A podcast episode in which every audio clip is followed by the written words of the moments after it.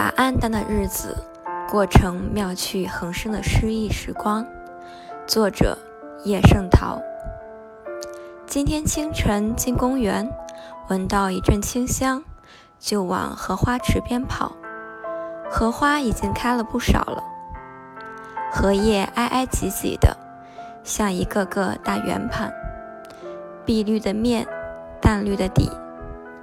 白荷花在这些大圆盘之间冒出来，有的才展开两三片花瓣，有的花瓣全都展开了，露出嫩黄色小莲蓬。